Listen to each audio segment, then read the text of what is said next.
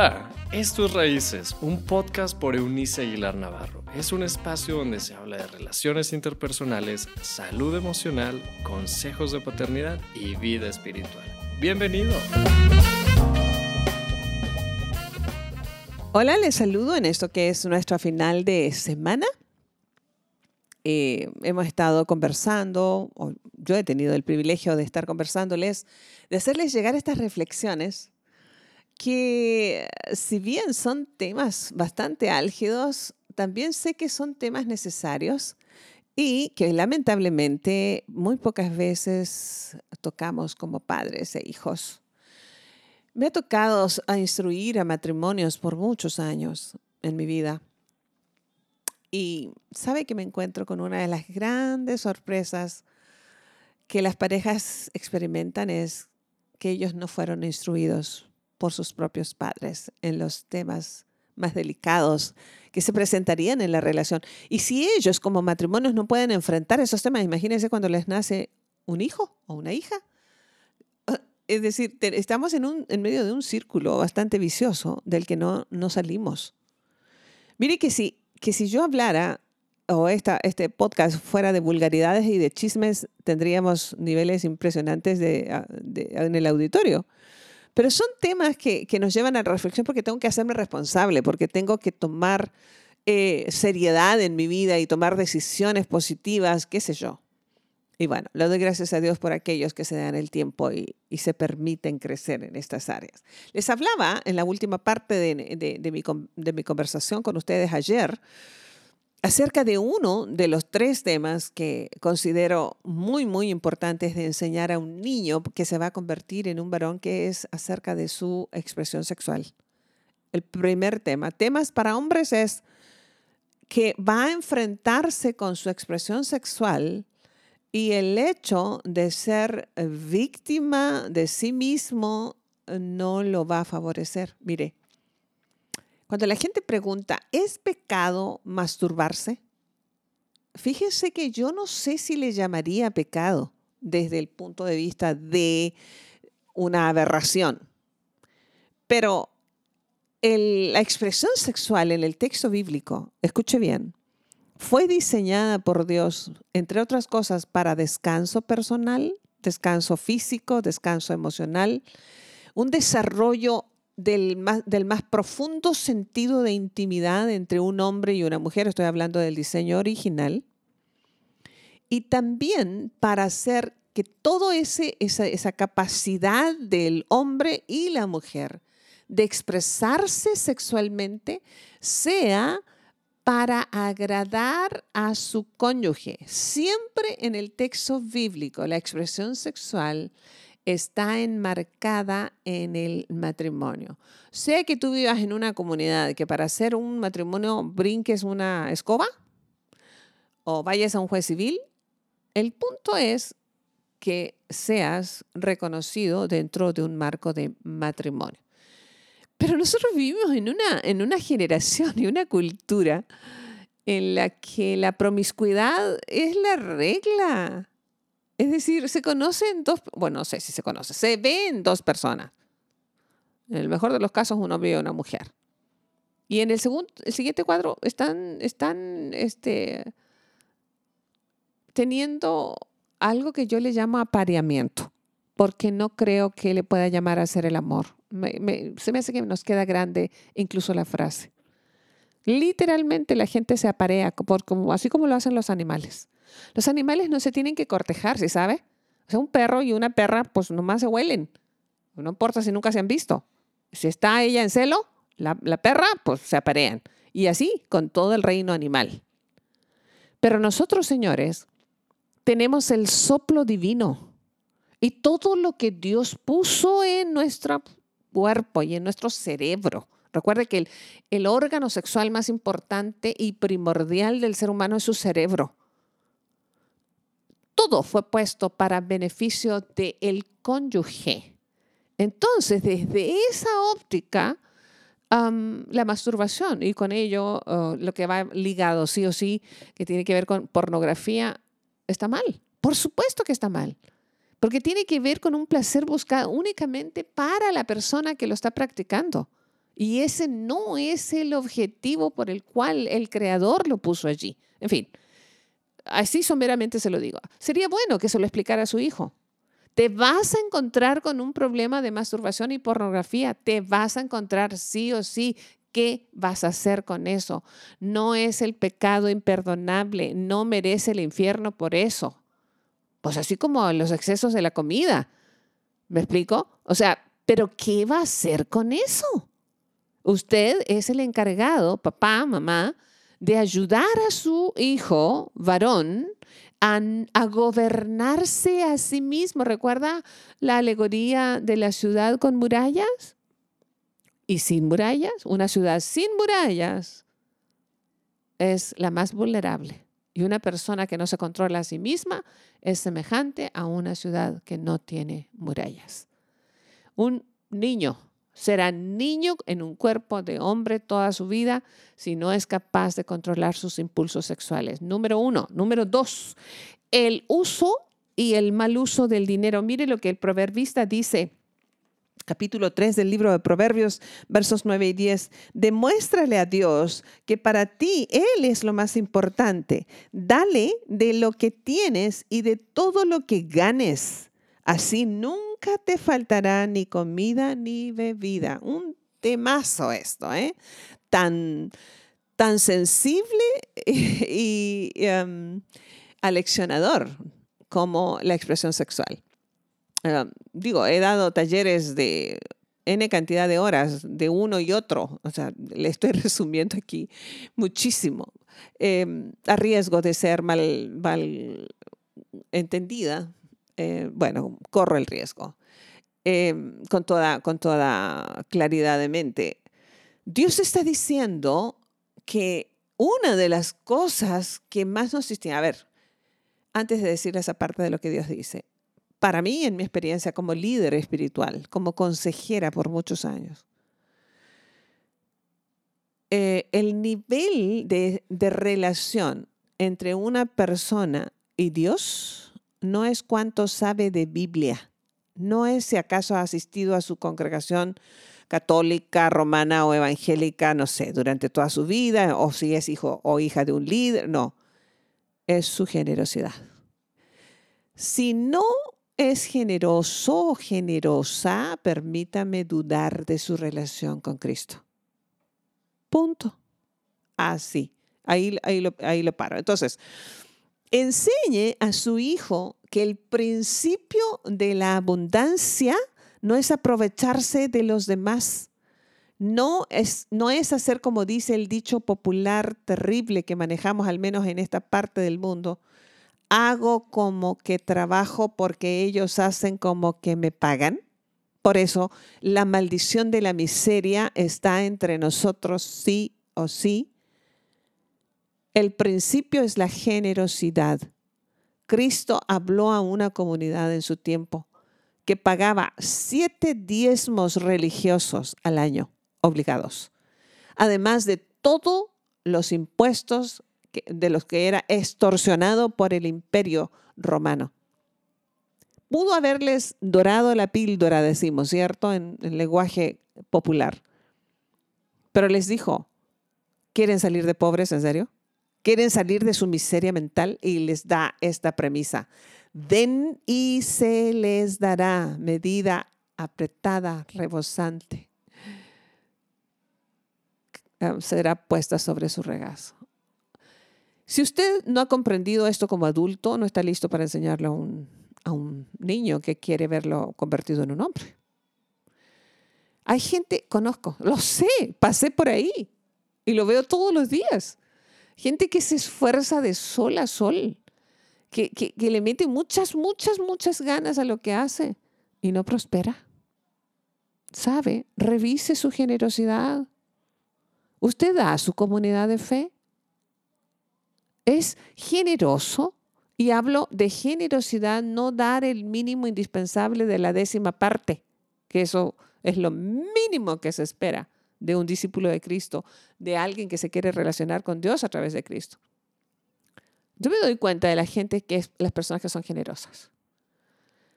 Tengo amigos que tienen la bendición de tener muchos recursos Y sé cuando alguien se está enriqueciendo por robarle a Dios lo que es de Dios. Y sé cuando alguien se está enriqueciendo como resultado de su generosidad. En el primero de los casos, a sus futuras generaciones se les va a acabar, se le, va a cerrar la llave. A la otra, a los que son realmente generosos, que dan sin miramientos, a esos les alcanzará la bendición al menos cinco generaciones después. ¿Cuánto das? ¿Cuánto te ven tus hijos dar? ¿Qué tan generoso eres con tu cónyuge? ¿Qué tan generoso eres con tu propia familia? Y de allí a los que no son de tu familia, a tu comunidad de fe, ya les digo, a los necesitados que te rodean.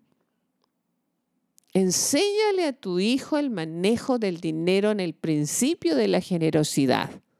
Ese es, el, e, e, es uno, uno de, los, de los temas álgidos, bastante controversiales, tal cual la expresión sexual, que tenemos que enseñar a nuestros niños que queremos verlos convertidos en hombres. Y a generar recursos desde muy pequeños. ¿Sabe? Donde hay un judío, o sea, un practicante de la religión judía, ¿hay dinero? ¿Sabe por qué? Porque son uno de los pocos grupos religiosos en el mundo que diezman de todo. Puede que sean incrédulos respecto a Cristo, porque no lo consideran su Mesías. Está bien, digo, no nos vamos a poner a discutir cuestiones religiosas aquí. Pero lo, lo que quiero enseñar es el principio de la generosidad. Ellos dan, dan y vuelven a dar y se apoyan unos a otros.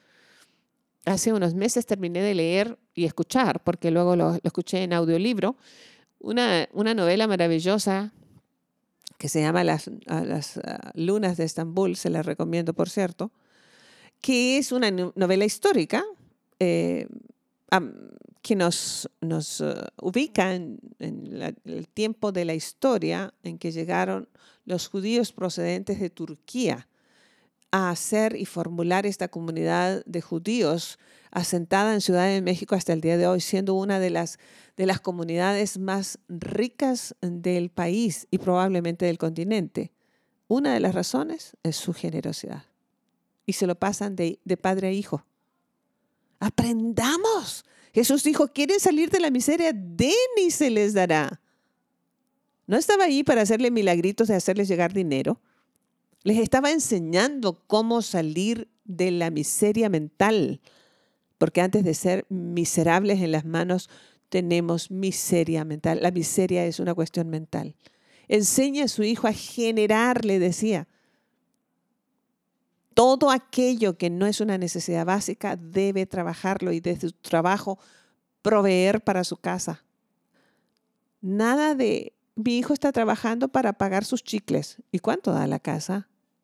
tiene que empezar por devolver a sus padres, no porque sus padres lo obliguen, sino porque a él le conviene sembrar en sus padres. Los padres son una buena, una buena tierra de sembrar. Aprendamos eso, enseñémosle a nuestro hijo que, queremos este, hacer, este, llevarlos a la hombría. Y con ello enséñele a huir de las deudas. Dice el mismo proverbista, que el que debe es esclavo de aquel a quien le debe. Claro. Hay millones y millones de personas esclavas. ¿Y sabe cuál es la marca de la esclavitud? Sus tarjetas de crédito. Rebasadas. Ah, ¿verdad? Y luego no tienen para dar a su comunidad de fe y no tienen para dar... ¿Y, en qué, en qué, en qué, por qué se han endeudado? Por muchas cosas por muchas, muchas razones, pero se esclavizan. Una de las esclavitudes más sutiles entonces es la deuda financiera. Busque asesoría, libérese de eso, enséñele a su hijo. ¿Qué hacen una mocosita de 14 años usando maquillaje que no puede pagar, pero lo debe? ¿O se lo está subvencionando el papá y la mamá? No es una necesidad primaria, es un lujo que ella debería cubrir con trabajo en, en todo caso. Y además, en mi opinión, una nena de 14 años es bella, porque tiene 14 años, no necesita ayuda. Vemos ya unas que, por favor, tenemos que invertirle al asunto, hay que producirle, ¿me explico? Pero ellas no. ¿Por qué su hijo tiene que usar ciertos zapatos tenis de cierta marca que él no puede pagar? Usted está comprometido para que ponerle zapatos en sus pies en el mejor de los casos. Pero bueno, tenemos mocosos pagando dinerales por un par de zapatos tenis que subvencionan los padres. ¡Qué vergüenza! Será un nene, toda su vida será un niño. Y a la hora que, tenga que sostener una familia, ¿qué?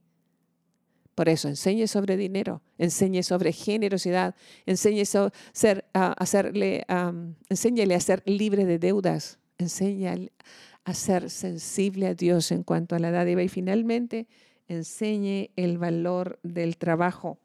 Proverbios capítulo número 10. Hay dos versos allí que son interesantes que quiero leerles. El verso 4 y 5 dice, si no trabajas, te quedas pobre. Si trabajas, te vuelves rico. El que es precavido guarda comida durante el verano, el que duerme durante la cosecha termina en la vergüenza. Claro. El valor o sea, esto del trabajo y el dinero va ligado, ¿se fija? La prosperidad que viene de Dios siempre será el resultado del trabajo esforzado, el trabajo fuerte. Em, yo vengo de un área del mundo en la que hay tierras muy prósperas que ocupan hasta el día de hoy familias de origen alemán. Y las primeras generaciones de alemanes llegaron allí a finales de la Primera Guerra Mundial. Este, y les entregaron campos agrestes, inhóspitos, y como buenos alemanes les precede su, su reputación. Trabajadores hicieron de eso un Edén. Pero ya la tercera o cuarta generación después vive lo que yo llamaría en lenguaje coloquial rascándose el ombligo de lo que sus abuelos y tatarabuelos hicieron lamento que esta sea una generación en la que los chicos quieren todo instantáneo, que lo quieren aquí y ahora. Los muchachos se casan hoy queriendo vivir en, un, estilo y un tipo de casa como la que a sus papás les costó tener 40 años después de trabajo. Si usted tiene los recursos, nunca haga de ayudarles a sus hijos casados a solucionar esas cosas. En fin, hay tanto que enseñarle a nuestros varones a ser hombres de bien. Así que, más allá de esos, de esos puntos que les vamos a enseñar, le pregunto cuánto fue la última vez que lo tomó en sus brazos a su hijo, a su varón, y lo atrajo tan cerca de usted que nadie podía oír, y usted le dijo en voz baja lo feliz que se sentía de tenerlo por hijo. Eso hace de un niño un hombre, la ternura. una muestra de emoción. ¿Es demasiado femenino? No. Seré franco, franca con usted. Eso es señal de ser un gran hombre. Nunca terminaré en esta vida de agradecer a Dios, el Padre que mis hijos tuvieron fue un hombre sensible a Dios y sensible a amar a sus hijos. Haga de usted un gran padre. Que su hijo le imite, que vea en usted que es un gran hombre, una gran mujer que crían grandes hijos. Mire, termino con este, esta lectura del poema. Hay un poema que muy, muy bonito, traducido también del, del inglés al español.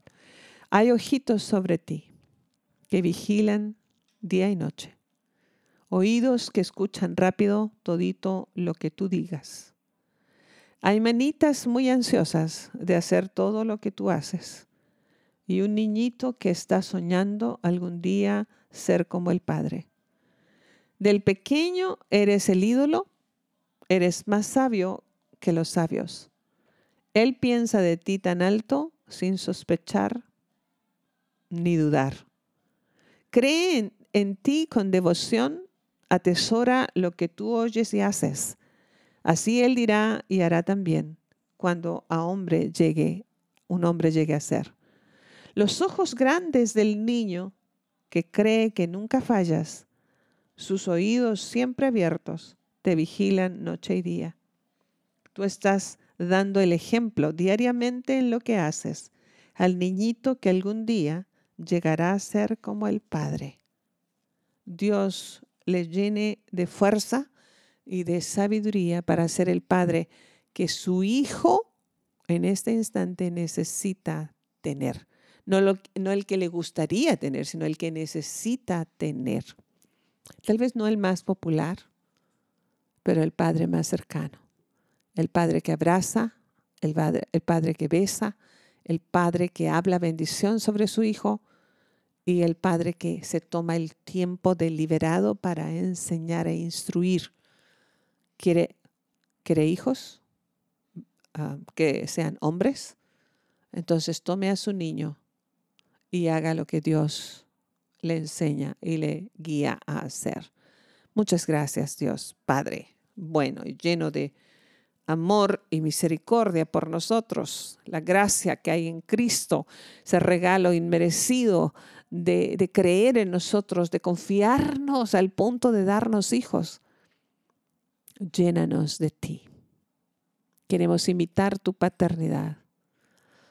Queremos hombres, Señor, y hoy nos comprometemos a formarlos con tu ayuda.